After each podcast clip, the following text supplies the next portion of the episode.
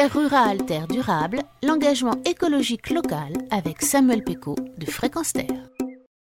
Non à l'opposition systématique entre agriculture et environnement. Voilà le nom qu'aurait pu être donné à cette opération initiée par la LPO, la Ligue de protection des oiseaux, dans laquelle pendant 5 ans, 130 agriculteurs basés dans 18 départements français se sont engagés à préserver ou à améliorer la biodiversité sur leur exploitation.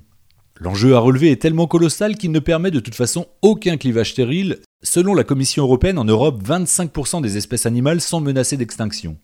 Il est clair que les agriculteurs sont des acteurs incontournables dans ce combat de la reconquête de la biodiversité en milieu rural.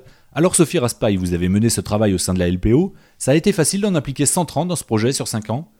C'est vrai qu'on a travaillé avec trois réseaux agricoles qui sont déjà, on va dire, sensibilisés. Alors, euh, chacun avait déjà quelques notions et puis euh, avait un intérêt euh, pour la biodiversité. Donc, c'est vrai que c'était déjà plus facile, on va dire, pour engager la discussion et puis pour essayer d'améliorer les choses sur les exploitations. Et c'était quoi le rôle de la LPO Un rôle d'expertise? Un rôle de conseil? Donc, en fait, on a fait un certain nombre de diagnostics environnementaux sur leur exploitation donc en termes euh, de points d'écoute oiseaux, en termes floristiques, la qualité ou la quantité des éléments paysagers de l'exploitation. On a fait également un diagnostic qui reprenait les pratiques de l'exploitant pour savoir un petit peu comment l'exploitant gérait son exploitation, quel était son assolement, savoir ses pratiques, savoir comment il tenait son, ses itinéraires techniques, etc. Et donc à partir de, de, là, on a fait un certain nombre de propositions pour améliorer en fait certains points de biodiversité Concrètement, qu'est-ce que peuvent faire des agriculteurs pour favoriser le retour sur leur exploitation d'oiseaux, de papillons, de libellules, de la biodiversité dans son ensemble, quoi?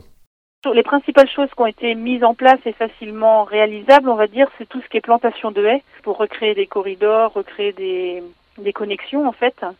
La création de mares ou la, ou la restauration tout simplement de mares existantes. Euh, il y a également tout ce qui est tout ce qui est décalage de date de fauche de mettre par exemple quelques quelques mètres carrés euh, en dehors du pâturage ou de la fauche pendant la période de reproduction des oiseaux pour justement avoir une zone refuge pour tout ce qui est faune et flore. Euh, préservation des berges aussi. Le, par rapport au pâturage. Pareil, euh, un exemple tout simple, un abreuvoir qui est mis dans une parcelle, le simple fait de mettre, alors c'est vraiment anecdotique, hein, mais le mettre un morceau de bois, on va dire, à l'intérieur, ça permet aux insectes qui tombent dedans ou autres de pouvoir remonter euh, sur le bord et de, ne pas se noyer. Quoi. Il y a beaucoup de mesures qui peuvent être mises en place qui ne demandent pas grand-chose à l'exploitant, si vous voulez, qui ne nécessitent pas de coûts supplémentaires ni quoi que ce soit. C'est juste que l'exploitant a besoin de le savoir. Alors ça a été cinq ans d'échanges, de discussions, d'actions entre associations de protection de la nature et les réseaux agricoles, que ce soit l'agriculture biologique, durable et raisonnée. Quel bilan vous tirez de ce travail? Eh bien, un bilan très positif en fait. Pour continuer les liens qui ont été engagés là depuis 2005 entre entre environnementalistes et monde agricole. Chacun peut avoir des a priori pour travailler avec l'autre. C'est vrai qu'un grand nombre d'agriculteurs sont vraiment très très intéressés pour euh, ben voilà pour mieux prendre en compte la biodiversité sur euh, sur leur exploitation. Merci Sophie Raspail. Alors l'opération vient de se terminer, il faut maintenant laisser le temps aux transformations de produire leur effet avant de pouvoir quantifier le retour des espèces sur les exploitations engagées.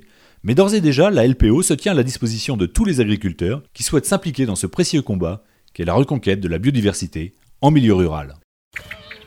Retrouvez cette chronique sur notre site fréquenceterre.com à la rubrique Terre rurale, Terre durable.